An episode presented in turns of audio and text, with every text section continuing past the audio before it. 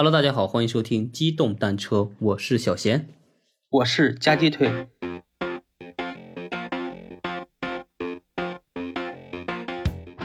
对这周五呢，我们还是继续灵异故事。嗯、上周之前我们跟听众征询了一下关于我们做一些，比如说付费专栏的一些呃想法嘛，对对对大家都挺支持的，也给我们私信，包括留言，给我们做一些就相应的建议吧。对对对我们都认真听取啊。有给建议的，然后也表示支持的啊，我们心里暖暖的，有动力继续做下去。是的，是的，嗯对，但是我们的这个收费专辑啊，这个不一定什么时候推出来。嗯，对我们只是这个计划，以那个我们老听众对我们的一些怎么说呢，就是我们的这种这种节奏和尿性来看的话，这个还是有一个漫长的一个时间周期的。对，因为比较懒。对，确实确实。所以说呢，我们现在就当前这个阶段呀，可能未来一段时间，我们还是会以这种嗯，我们之前的这个状态，免费进行一些故事的一些讲述吧。对，嗯。那今天呢，就是我们还接着之前算是一个小系列吗？也不算，就是我们关于一些各地方，然后是各个地点的一些，就是嗯算是灵异故事、怪谈。对，很多听众对我们这个就是加上了地点的故事比较感兴趣。是的，是的，对这种加上地点呢，可能就说在当地的朋友或者是相近的一些朋友，对这种地方比较熟悉的，就可能感觉这个跟自己身边更接近了嘛，就觉得是会有更有代入感，对，大家可能听起来啊会更亲切啊。更入神一些。嗯对，其实我们自己呢也比较喜欢这种类型的故事。一方面呢，就是这种故事呢，对我们来说就更贴近于现实。我们就是在讲的过程中，觉得这个事情呢，其实也感觉真实的发生过嘛，对吧？那至于它到底有没有发生过呢？其实这也无从考究嘛，好多都是口口相传，或者就是网上的一些杜撰也好。嗯，所以我们觉得这些内容呢，就是大家增加沉浸感，然后是以自己的一个角色来倾听就行了。对，嗯，就是故事啊，大家就当故事听。对对对，行，那我们就废话不多说，进入今天的故事。好的，今天由小钱来给大家讲述一个比较现代化的故事。嗯，也不是比较现代化，就是一个关于酒店的一个嗯，灵异故事。嗯，故事发生的地点呢是在我们的宝岛台湾，省会台北。台湾这种事情很多啊，灵异故事。是的，包括我们之前其实讲过很多关于台湾的一些，比如说下降头那一期，对还有是好几期吧，对，就和咒，对吧？我们之前讲的一个咒，还有咒，嗯，因为它这个地方呢，就是我们在讲咒的时候也说了，就是呃十步一庙，而且当地就是那个地方的人啊，就是一种宗教或者是这种风水，甚至这种就是灵异或者什么鬼神这种相应的事情都非常的，都不是说非常吧，就是大部分人就比较相信嘛。对，传统文化比较浓郁。对，是的，传统文化比较浓郁，所以说就是当地关于这种奇奇怪怪的，当地叫起乩嘛，对鬼上身，就这种事情就是算是司空见惯，对对？，还有之前最灵异的那个台湾的那个华航空难那个故事，因为这个故事是的，是的，太普遍了，所以我们就没有给大家讲。但是这个故事真的是有那个录音出来嘛，大家可以去听一下。就我们上次在讲千岛湖惨案的时候也带过这个事件，对，呃，说嗯嗯，我觉得也不要吓唬咱们听众了，这个确实是挺，我们自己听过，就是感觉挺嗯瘆得慌的，哦对，就是大家谨慎收听。是的，是的，感兴趣大家可以搜一搜，这个声音网上都有。哎，你就别了，就本来就是挺恐怖的，你还是老让大家去搜。嗯，胆子大的人可以去搜一下。嗯，行行行，好吧，行，那我们就接着继续讲我们今天的故事。好的，请开始你的故事。这个故事呢，是发生在一个算是电视台的一个剧组，是栏目组里经历的一个事情。这个栏目组呢，其实相当于我们像大陆也外景录制的一些综艺节目，平时呢就也会召集一些台湾当地的一些艺人进行一些外景录制。那平时进行外景录制呢，都会有一些就是随行人员，包括拍摄的一些摄影师、现场导演，嗯，甚至是一些摄影的助理以及艺人嘛，嗯，就很多人比较复杂。对嗯，人群会比较复杂。对，因为艺人呢，他们参加这种节目都有自己的行程，而且也不会约定好同时出现在一个地方。是的，基本上呢，就是比如说今天我们约定明天或后天某个时间段要在哪块哪个露营，然后是酒店住宿呢就提供好，是你们到时候就直接自行前往即可。故事呢就发生在他们预定好的这家酒店里面。那这家酒店呢，其实是台北的一个算是一个老字号吧，而且也是当地算小有名气的一个酒店。嗯嗯，而且关于这个酒店呢，其实多多少少在坊间也流传过它的一些灵异故事，或者是一些呃怪谈之类的。事情呢是发生在多年前，当时呢剧组在当地录制，其中呢就有一个艺人，他的一个摄影师朋友，因为他们提前都是自行前往住宿的嘛，是哪个明星啊？就是台湾的一些综艺明星，嗯，并不是说老演电影，他们都是一些比如说专门跑通告的那些，就也、嗯也不是太出名的一些人是吧？呃，算是比较出名，嗯，但是他们呢都是就类似于综艺咖嘛，大陆所说的综艺咖，就参加综艺有比较多，并不是太常出现在比如说影视剧里面，嗯。然后呢，他听到他跟他一起入住的这个摄影师朋友讲述了他头天晚上的一个经历。这个摄影师呢，他是头天的傍晚来到这这个酒店，他入住了以后呢，其实入住了一个比较算是嗯，可以理解为风水不好，就是角落的一个小房间。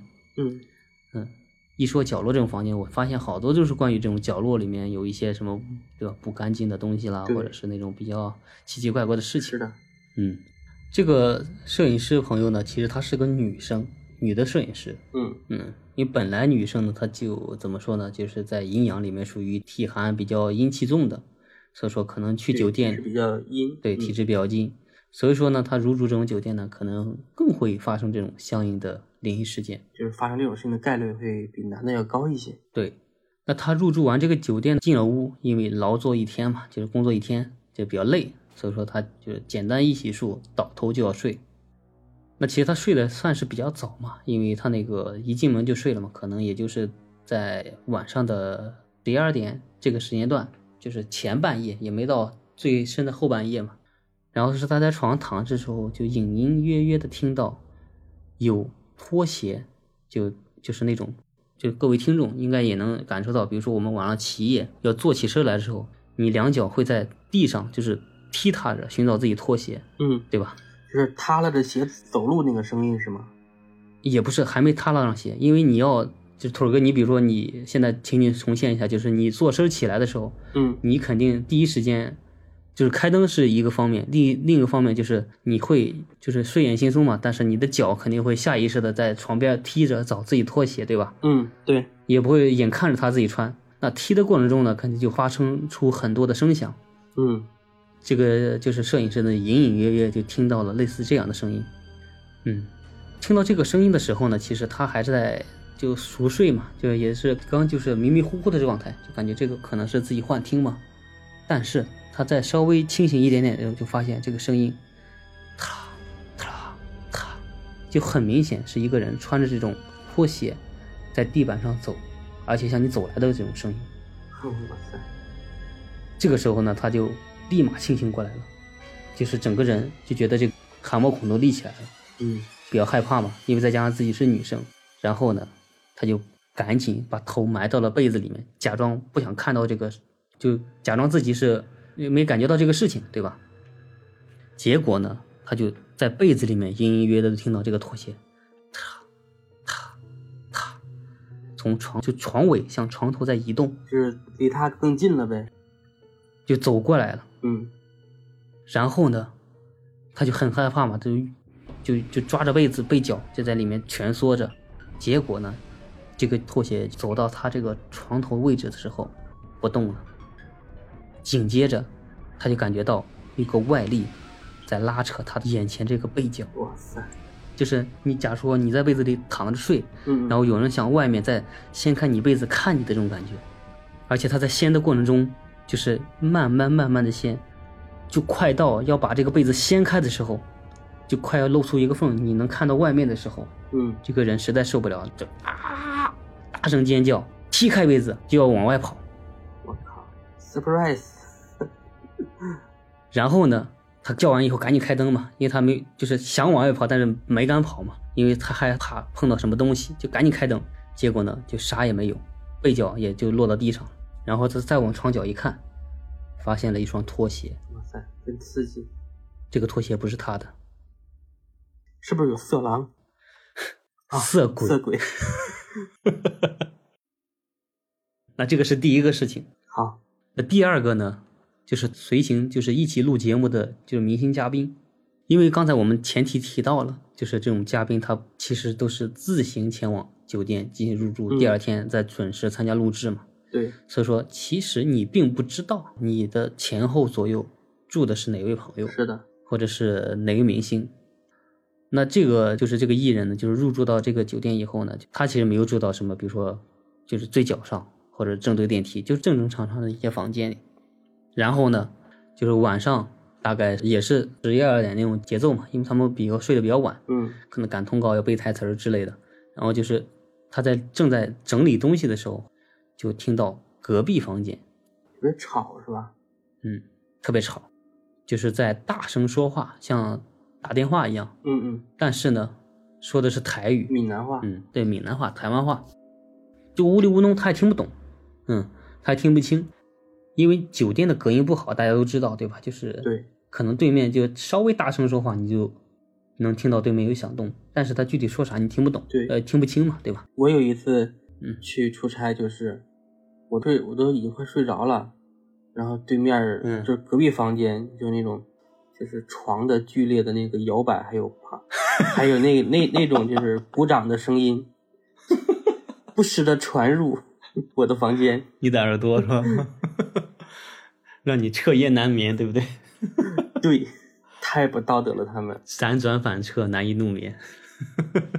深夜打扰别人。对的，嗯。你继续。好，我们继续。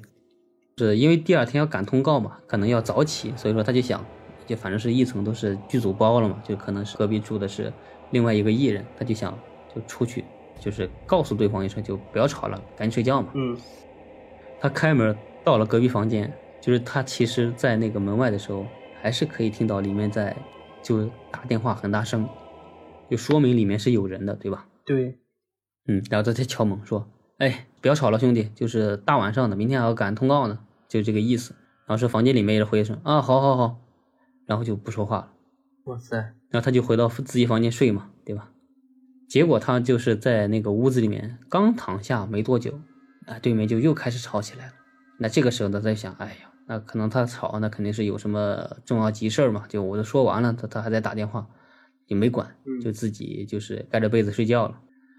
然后第二天呢，他醒来以后，就是去剧组里面赶通告嘛，因为他去看了一下那个剧组，就是每个艺人嗯入住房间的编号，他就知道隔壁住的是谁谁谁某个艺人，这就睡得很不好嘛，他就找到那个艺人说：“哎，老兄，你昨天晚上怎么这么吵，对吧？大晚上打电话打那么久，搞害得我就没睡好。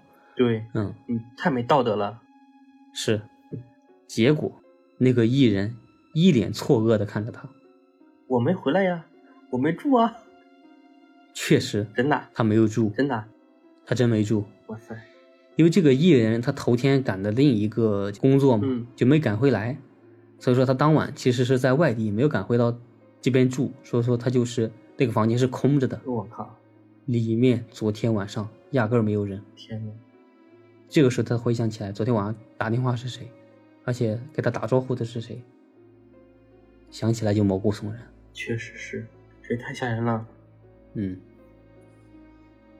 然后紧接着就第三个，还有，靠，对，就是一晚上接连碰到了很多怪事儿。嗯因为这个就是我刚才提到嘛，是一个算是摄制组，就是有摄影师，也有摄影助理。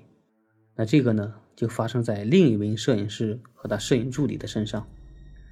因为晚上他们提前入住了嘛，所以说他们就是在酒店里面，就是老师，呃就是摄影师嘛，身为老师，他就可以自己单独有一间。嗯那那个摄影助理呢，就是几个摄影师的摄影助理，就是自己就合住一间，就比如两个、三个人嗯嗯合租一间，就那种的。嗯嗯，就为了节省成本嘛。然后那天晚上呢，就是因为下暴雨、下大雨，就是山体呢会有一些就是山体滑坡，还有是那种电闪雷鸣的一个效果。因为他们入住这个酒店呢，就在一个就是山脚边，就类似于悬崖边那种感觉嘛，就在山里面。对，台湾的山比较多嘛，对吧？嗯，阿里山什么山，对吧？对。然后呢，就是他就在窗外看嘛，看的时候就发现，哎，山体上就是有一些特别美的景象。因为出于这种摄影师的这种职业敏感性，他就想他要去拍摄，嗯，找一些相应的场景进行拍一拍。因为他们在那种酒店呢，就是有会有一个就是大露台、阳台。那阳台呢，就是为了更好的看那种山景或者是那个森林的景色嘛，嗯，就是做成那种半人高的那种透明玻璃，哦透明玻璃墙。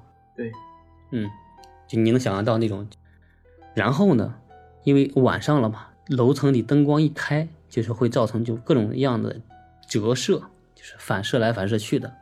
然后呢，他就在他的阳台的这个玻璃上，就看到了楼下的一个房间。哦，那个楼下那个房间呢，其实是他的摄影助理要住的那个房间。就这个时候他的助理已经住进去了吗？呃，你听我讲。啊，嗯然后这个时候呢，他就看到这个楼下那个房间，就是他助理那个房间，就只能看到一部分嘛。然后就看到了一个床角，然后这半张床，啊，床的上面呢就躺着一个人儿，就光着两个脚在那躺着。嗯，然后他就想，哎，这个你就已经在酒店了，就他摄影助理嘛。然后他就打电话叫他那个摄影助理说，哎，把那个我的镜头给我拿过来，我这边要拍几个照片，拍一段视频。摄影助理就说：“哦，好好好，我马上过来，马上过来。”然后呢，再把电话挂了。挂了以后呢，他就继续在那等。然后是左等右等，哎，不见人来。然后他这个时候就想，就下去在窗口看一看这个下面这个他的助理，然后是我们在收拾东西嘛，因为有折射嘛。对，嗯，然后他就看，结果往窗户一看，这人怎么还躺着？这小兔崽子怎么不干活呀？对吧？光嘴上说，怎么身体很，对就不行动？身体不行动。然后是他就想，可能是就是太累了或者怎么地的，就再打个电话，就再催一下嘛。嗯，就哎，那个谁，就是反正叫他徒弟名字，就快点过来，这个我要赶紧赶这个时间要拍这个东西，嗯，再晚点儿赶不上了。然后呢，听到话音那头，就是他那个徒弟那边啊，好的好的了，师傅，我马上过去，马上过去，就很积极的态度。他听完这个电话，他就一直站在那个阳台那边看，就是结果看到那个就是不动，就是不动，对，下面那个人就是躺着不动，哎，就脚还就在那翘来翘去的就不动，他就生气的说：“妈的，这小子，反正就这个意思嘛，就是说你光光嘴上动动不干活，对吧？这油嘴滑舌，光动嘴儿。对这小子不行，对，开了他。嗯，然后就生气嘛，嗯，就想着说，我就看你什么时候骑车来过来给我送东西，对我也不催你了，我就等着你。对我就看你啥时候过来，嗯，以后你这饭碗还想不想要，就看这一次了。对对对对，嗯，然后呢，他就插着手就坐到阳台那边在看，就看着那个床上脚就不动，就在那一直躺着，就没起身的感觉，就越想越气嘛，对吧？这这小伙子真是不干活。又过了几分钟，就在他等的过程中，就叮咚，他的门响了，就有人在这边叫他门嘛。他一听，他也不知道谁，他就赶紧去开门了。一开门，哎，发现是自己的小助理，身上也被淋湿了。就怀里掏出了一些他的设备和电池之类的，给了就这个摄影师嘛。对，终于来了。这摄影师开门以后，整个人都惊呆了，因为他一直在阳台上盯着那双脚。嗯，结果呢，他这个助理是立马就敲门，前后就按照那个速度，他肯定不可能从床上立马飞过来，对吧？嗯，然后他就问那个助理说：“你们干啥去了？”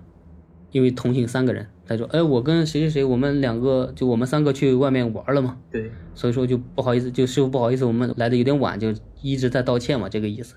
你瞎说。然后那个摄影师呢，就嘴巴就快掉下来了，就张得很大，就不知道说啥，咽了口口水说：“你们过来。”就带着那三个小助理就一起过来了。然后说进了客厅以后，他就问那三个小助理，呃，就问他助理嘛，就说：“呃，那个你和谁一起住嘛？”因为他还想再确认一下，看具体那个房间是不是别人，对吧？别别搞错了。对对，就人家别人摄影师的助理，那肯定不给你干活嘛，对吧？是啊。就问就问他自己的助理说：“你跟谁一间？”然后那小助理啊，我跟他呀，就指了旁边另一个小伙子。那摄影师就完全惊呆掉了，他就说：“好，那你们过来，然后就就把那三个人，就三个小伙子一起带到阳台，就让他们看窗户。结果，窗户折射下面那个床上，那双脚还在那躺着，哇塞，还有脚，而且那个房间没有一个人在，他们两个都在楼上。神奇。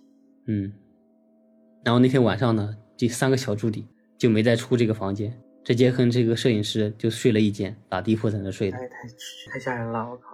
嗯换我我也不敢回去啊。对，换我也不敢回去。这个时候应该先给酒店打电话，让酒店的这个人员进去给我查一下，是吧？对，退钱，退钱。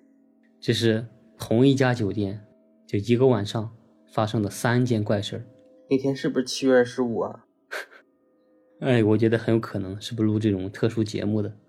对，嗯，但是你想想起来，就是，嗯，算是基本上是一个时间点左右吧。因为那头一个摄影师，他是说就是前半夜就有拖鞋踏踏的声音，另一个就是半夜听到有人在那说话，然后再加上他就是晚上看到有人在床上躺着，这三个事儿基本上都是同一时间。